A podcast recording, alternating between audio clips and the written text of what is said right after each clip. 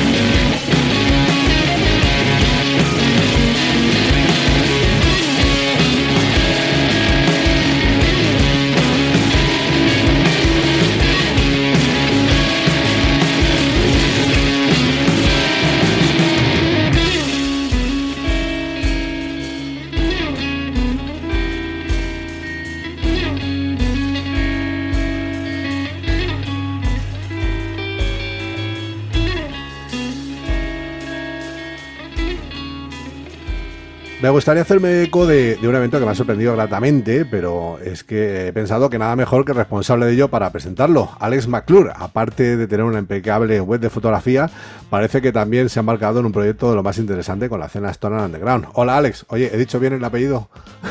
Hola, ¿qué tal? Sí, lo has dicho cojonudo. sí, Con ese acento ahí británico a tope ahí. McClure. Pues eso es el apellido. ¿Ah, ah, sí? ¿De, ¿qué, eres de allí? Eh, bueno, sí, a ver, soy del sur de Inglaterra. Ah. soy inglés. Oye, llevo pues. Aquí eh, los tres Perdona, perdona, dime, dime. dime. No, no, digo que llevo aquí, llevo aquí desde los tres años en España ya, en la costa alicantina, y, y ahí vamos. Pues no se te nota absolutamente nada de acento, oye, pareces de aquí de Madrid, toda la vez te has juntado con algunos que te han, te han influenciado mucho en el acento, por lo que veo. oye, cuéntanos un poco, ¿a qué te dedicas? Pues, a ver, me dedico exclusivamente a la fotografía, ¿vale? Eh, el campo visual, ahí estamos, vamos, muy enfocados ya de unos casi 20 años, que empecé ah. con la fotografía cuando estaba viviendo en Londres y, y no hemos parado realmente, ¿sabes? De reportajes de gastronomía, de, bueno, eh, estuve nueve años metido en prensa, a modo fotografía de prensa. Mm ya me bajé de ese barco hace ya bastantes años y ya pues, abrí, mi propio estudio eh, y nada, ahí estamos como profesional trabajando todos los días en reportajes de todo tipo.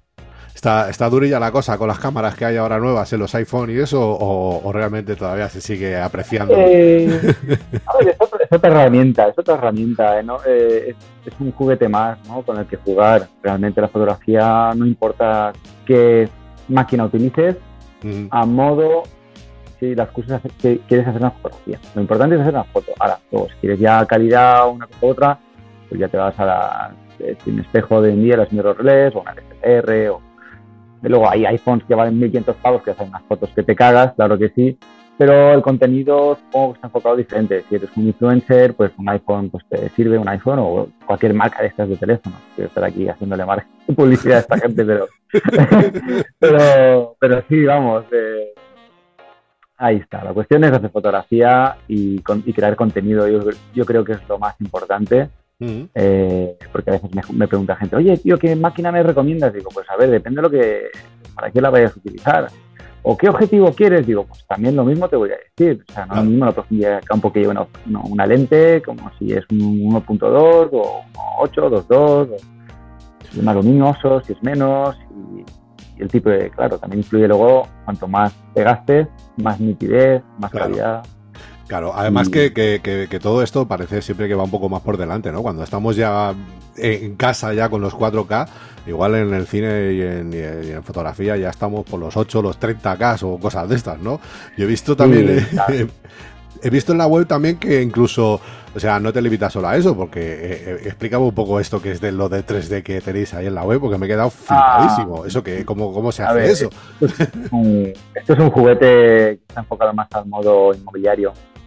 Es una cámara de infrarrojo eh, se llama Matterport, digamos, una máquina cuadrada, parece una caja de zapatos y tiene como nueve cámaras instaladas.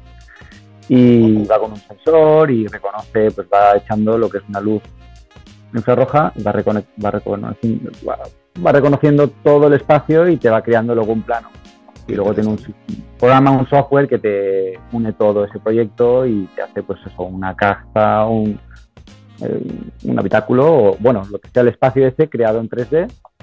Y puedes ir andando por dentro de él y tal, está muy guay. Joder, qué chulo. Eh, bueno, vamos a meternos en, en vereda.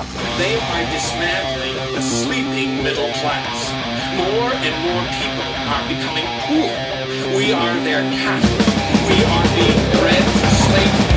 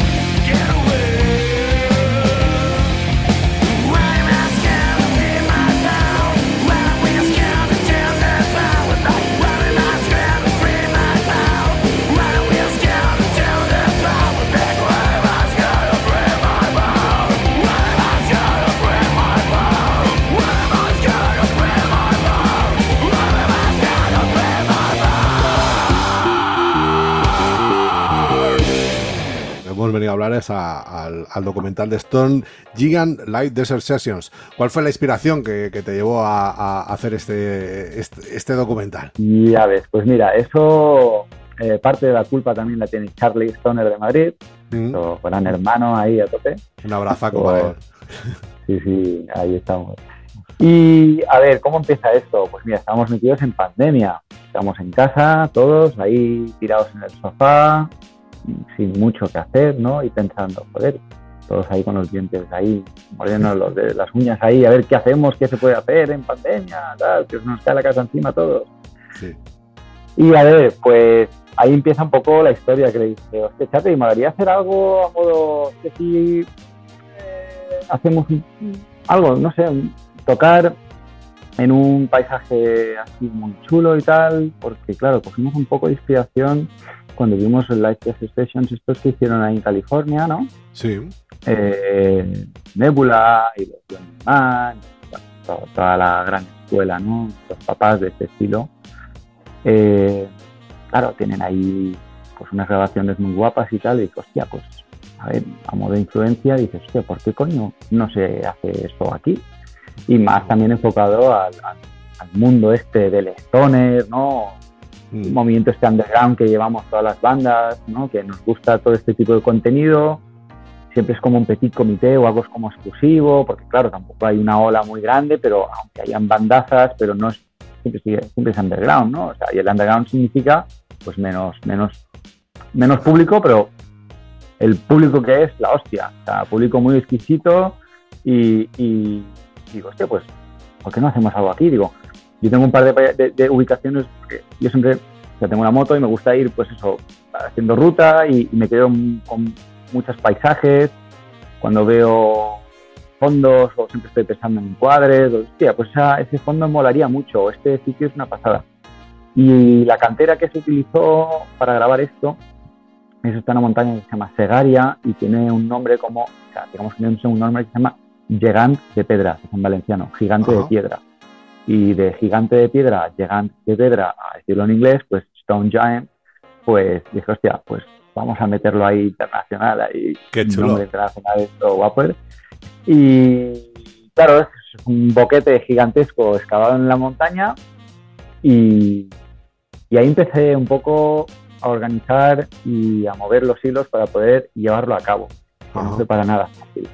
Claro, porque esto, porque claro, esto requiere de unas técnicas para, transmitir esa atmósfera desértica y todo eso bastante, bastante gordas, aparte que los desafíos tienen que ser importantes allí, ¿no? Porque claro, montar todo eso allí, pues hombre, yo todavía no lo he visto, no lo ha visto nadie, porque, pero, pero claro, ya me estoy imaginando en medio del campo decir, madre mía, y ahora aquí, ¿qué? Si aquí no tenemos ni agua, ¿no? Sí, no, a ver, ahí eh, la verdad es que fue, hay hay dos puntos de acceso a esa zona. Uno ya está como anulado porque es una senda y luego ya es imposible poder aparecer, ir por ahí. Luego la otra senda que hay actual, pues como no te pases por ahí y podes un poco las ramas, eh, el coche cuando llega arriba acaba reventado. Y estuvimos eso, haciendo un poco de limpieza del camino, pero vamos, algunas ramas así más fuertes y tal. Y luego cuando ya estuvimos arriba dijimos, vale, esto se puede hacer.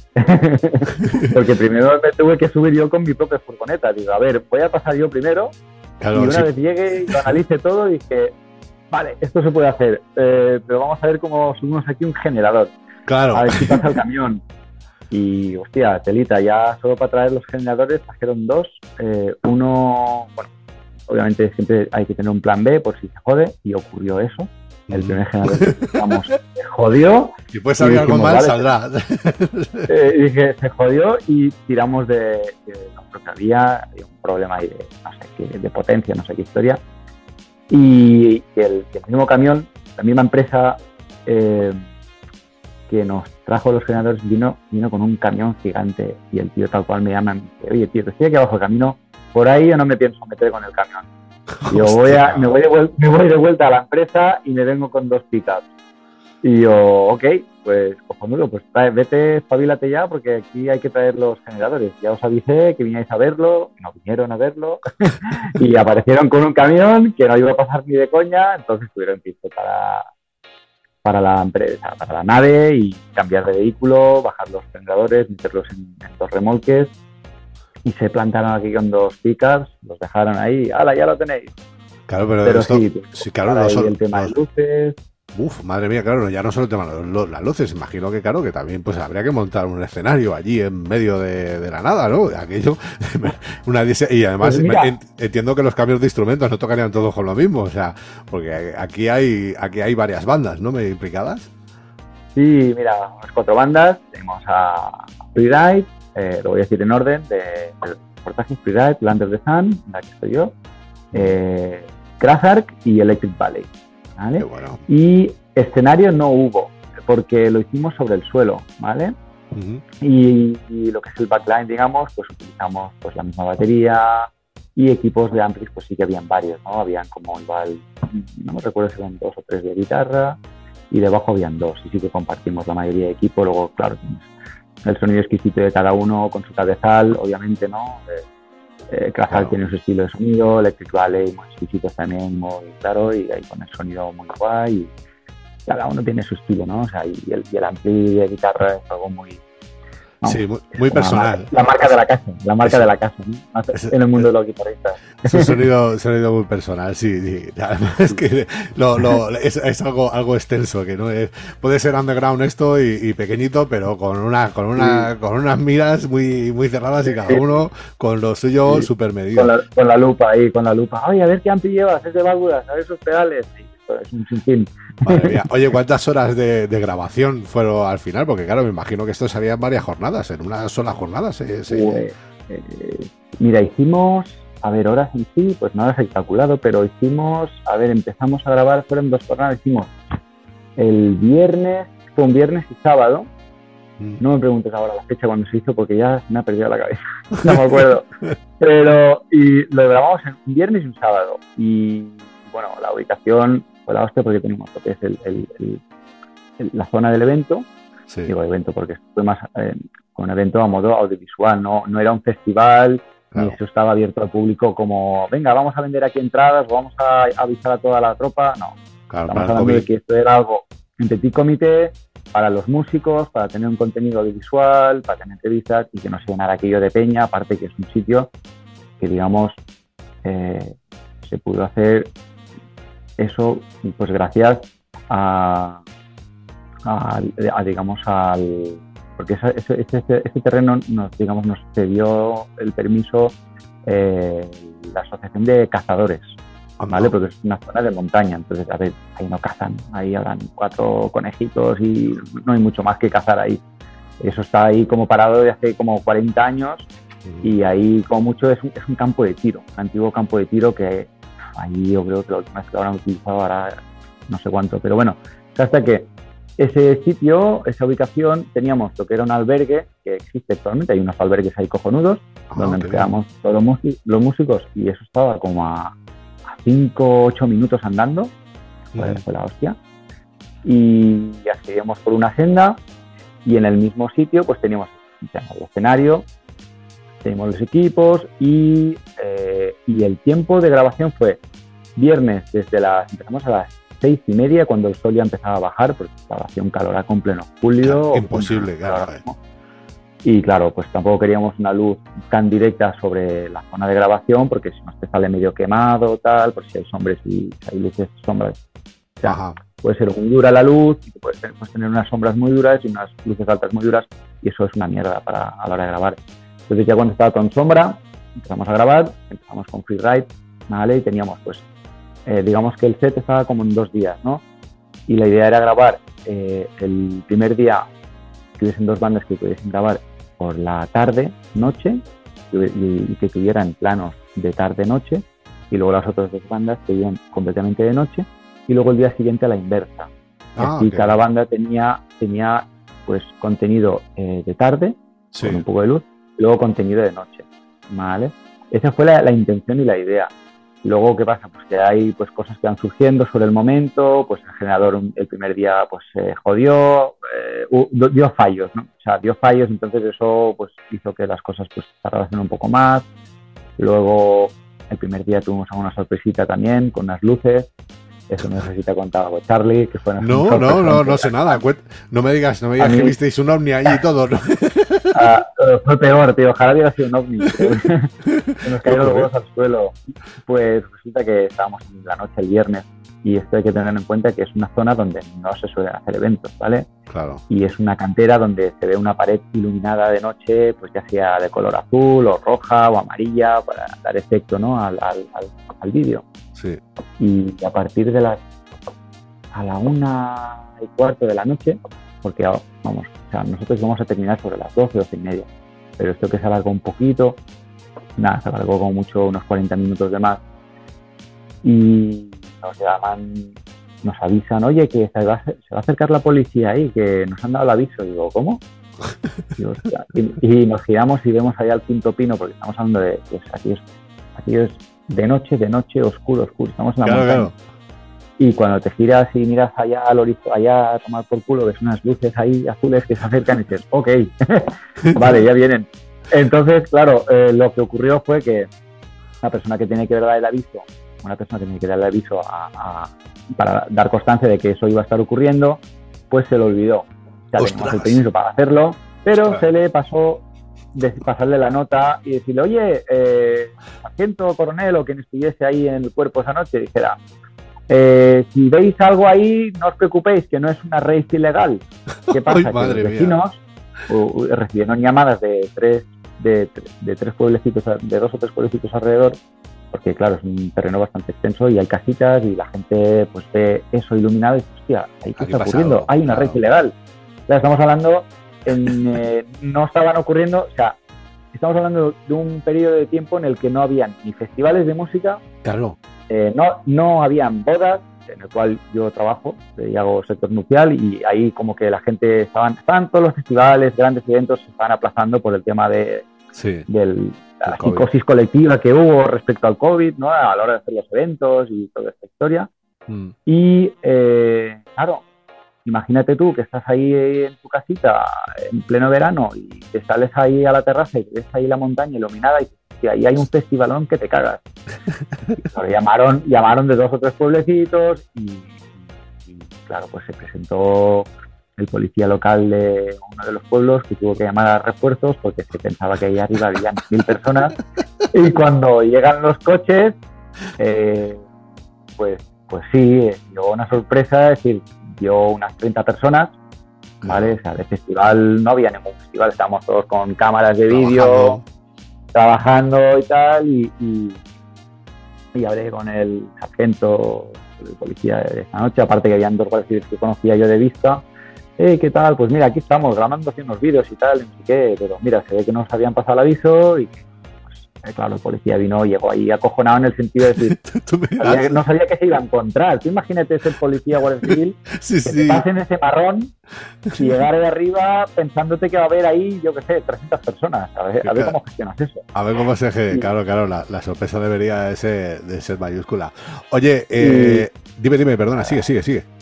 No, y a partir de ahí, pues nada, pues, los papeleos y tal, y ah, vale, bien, pues no pasa nada. Quedó un poco mosqueado porque no le pasaron el aviso, pero nada. quedó todo en una anécdota y como ya habíamos terminado básicamente ya la final de la noche, estaban los clases tocando un segundo, un tercer tema, no me acuerdo, y, ya está. Y fue la anécdota del día. que, que, no, no, la verdad es que la sorpresa para, para el hombre tuvo que ser mayúscula. Lo que pasa es que, claro, ahora como le convences, no, no, si hemos, ya, ya, sí, como que el permiso te lo habrán dado, claro, lo no se va a mosquear, tú me dirás.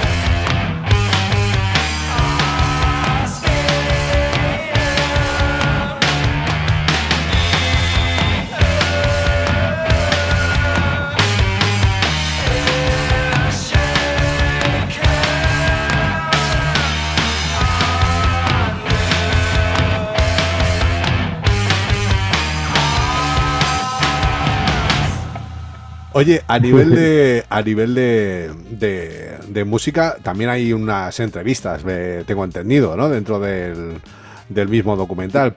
Hay, hay, hay algo por ahí que, que, se contara que, que, consideres especialmente significativo para, para, el documental. Pues mira, a ver, ahí de, eso se dedicaron Cristian y Charlie, los grandes hermanos que comparten el programa de radio Miscelánea. Sí. Eh, y bueno, pues ellos Claro, eh, Charlie también es culpable de que esto haya ocurrido, el Stone Giant, porque él fue quien se encargó de, contactar con las bandas, pues en Madrid, las otras tres. Nosotros somos de aquí, somos anfitriones, pero claro, eh, Electric Valley, Craza, Kiss Ride son de Madrid. Y Charlie fue, digamos, eh, quien organizó, quien mareó, y para que se animaran y se pudieran al barco. Y ellos más o menos, pues eso, encarrelaron unas entrevistas pues muy entretenidas, pues eso, con el concepto de eh, de dónde sale esto y el motivo y el por qué, ¿no? Mm. Y eh, de eso estamos hablando y la intención es eso. ¿Estás ahí? ¿Te ha cortado la imagen? No, no, pero sigue, sigo aquí. Es que a veces, ah, vale. como estoy regulando también en, las preguntas y el guion y tal, tú, tú tranquilo. Vale. las cosas del directo, que también falla, no hace falta irse al desierto para claro, claro. Y entonces, pues eso, a partir de ahí... Eh, nada, surgieron pues eso, eh, todo el entramado de hablar un poco de la escena esta, eh, del, del stoner o de la psicodelia eh, a, modo nacional, ¿no? De que pues vamos a juntar aquí cuatro bandas en un paisaje guapísimo y pues, unas entrevistas hablando del tema este, ¿no? del, del, concepto underground de, este estilo de música que tiene influenciado desde el, desde el grunge, el, stoner, el, punk rock, el, el la distorsión, el garaje, no sé. Y, y bueno, pues por ahí fue la cosa, ¿no? Oye, ¿cómo crees que, que, el documental va a contribuir al programa? ¿O qué, qué esperas que, que, al verlo la gente, cómo, cómo esperáis que reaccione la gente al verlo? Pues a mí lo que me gustaría respecto a este documental es que crea, crea un poquito de escuela, que la gente, de este, a quien le mola este rollito de música, que, que les dé iniciativa a hacer más cosas como estas, ¿sabes? Porque todos nos quejamos, todos los músicos nos quejamos de que nos contratan, que por qué contratan a otra banda, porque nunca nos llaman para hacer este festival o no sé qué. Y coño, pues montatelo tú, coño, ¿sabes? Claro. Te lo haces tú y, claro, es un esfuerzo y, te vas a encontrar mil obstáculos, pero joder, la vida es una montaña rusa, ¿no? Llena de subidas y de bajadas y hay que disfrutarlo de subida, de bajada, aprender de todas las, de todas las situaciones. Y de ahí lo que espero es eso, que, la gente lo vea, que le mole y, que, y que dé para más ideas.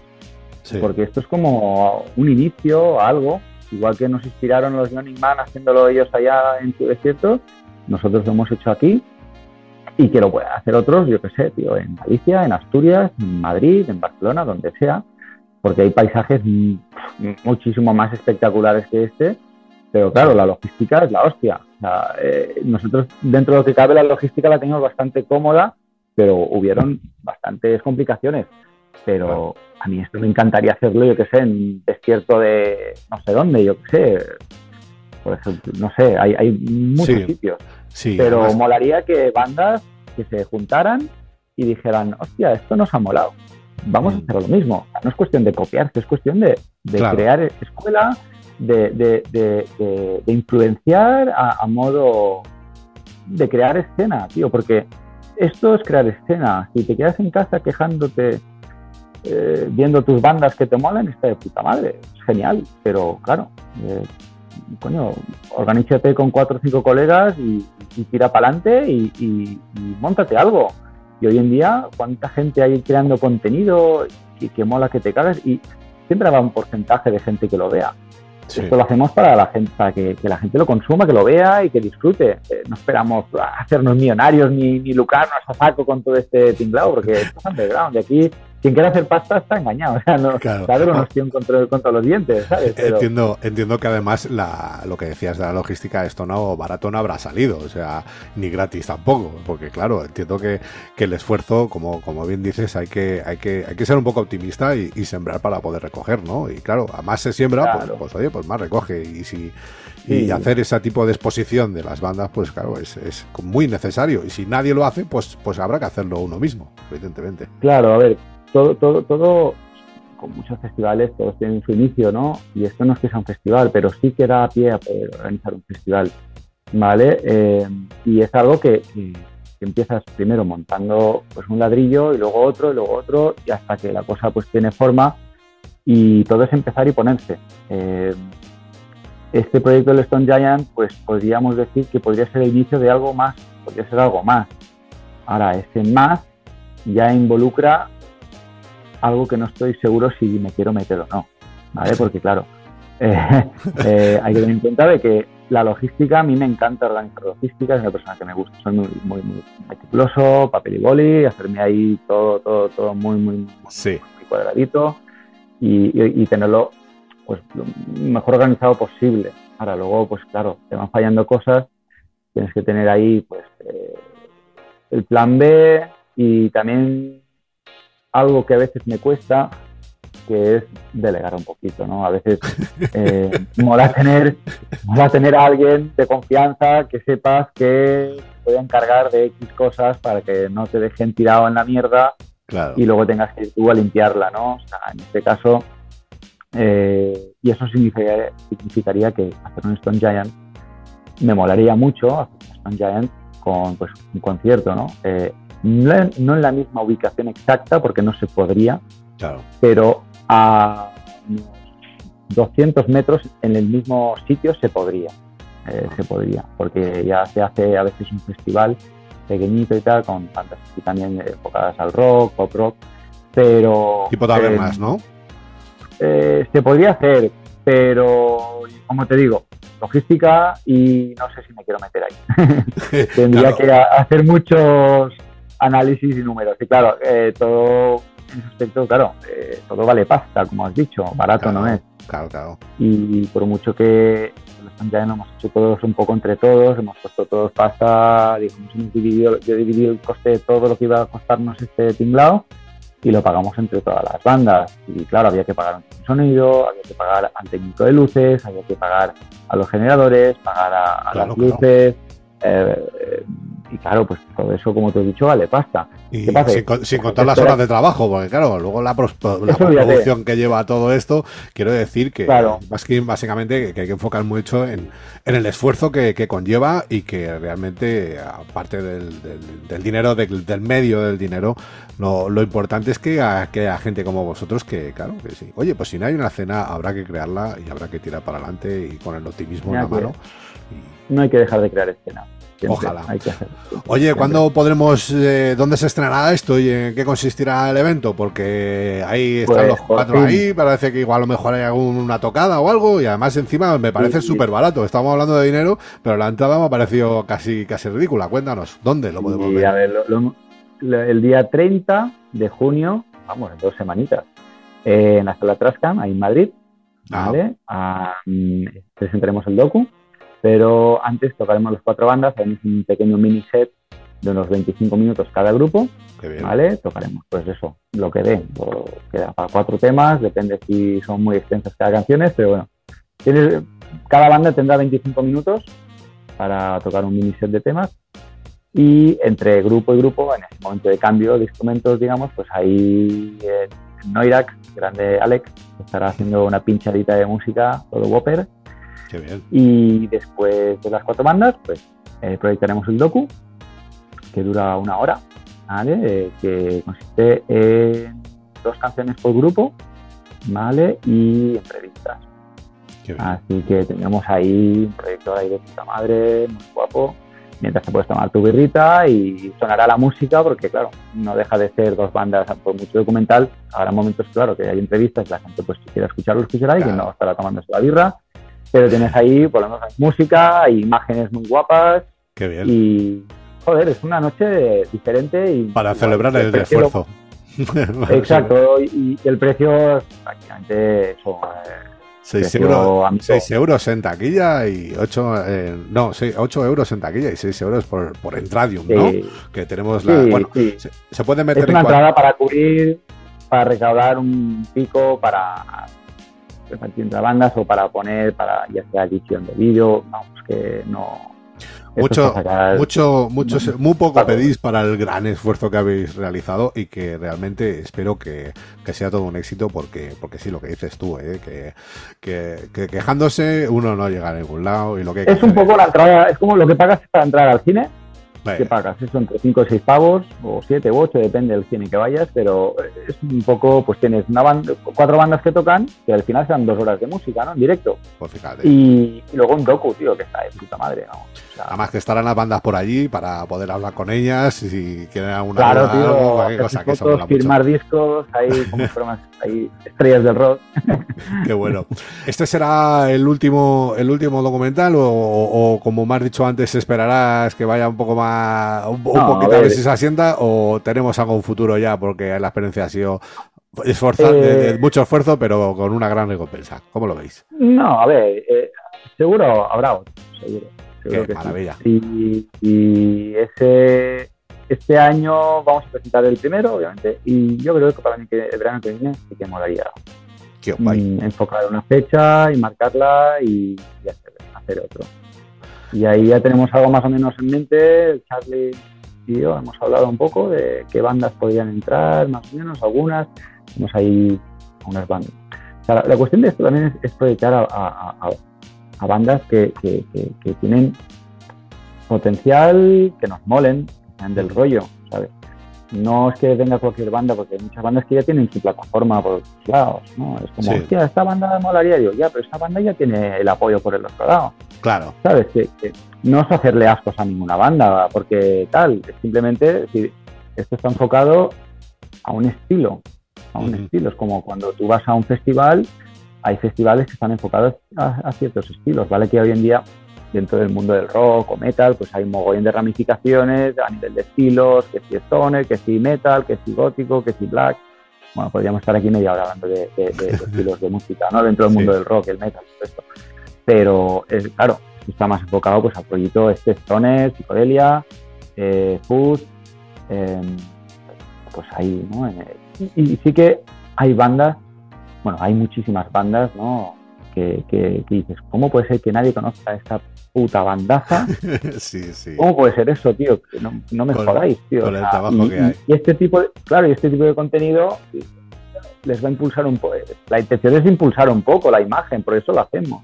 Qué maravilla. Y claro, con un contenido, buen contenido audiovisual y un proyecto así de guapo, yo creo que, que esperamos eso, dar visibilidad ¿no? a estas bandas un placer contar con, gente como vosotras, como, como vosotros, perdona. Eh, Alex, muchísimas gracias, no te robo más tiempo, que se nos acaba también eh, la, reunión y, no da para más. Nos vemos entonces el día 30 en la Trascam con, las bandas, con Ferrari, Crazar, la Not Sound y Electric Valley, y como no, a, a vosotros también por ahí. Eh, muchísimas gracias por este ratito y por contarnos alguna exclusivilla o algo de lo que de lo que consistirá. Porque claro, ah, por cierto, eh, después de la de este día también se podrá poner por el YouTube, ¿no? ¿Tenemos algún canal ya eh, específico para ello? Sí, en YouTube pones con Giant Rocks, ya es el canal donde aparecerá. Y luego también lo vamos a regular todas las bandas, vamos. en las páginas de cada banda ya irán compartiendo el enlace ya sea por Instagram, Facebook, YouTube, por ahí estarán las plataformas. Muy bien. Alex, muchísimas gracias por todo y por este ratito. Nos vemos ahí el día 30, ¿vale? Nos vemos el día 30 con una birra. Chao.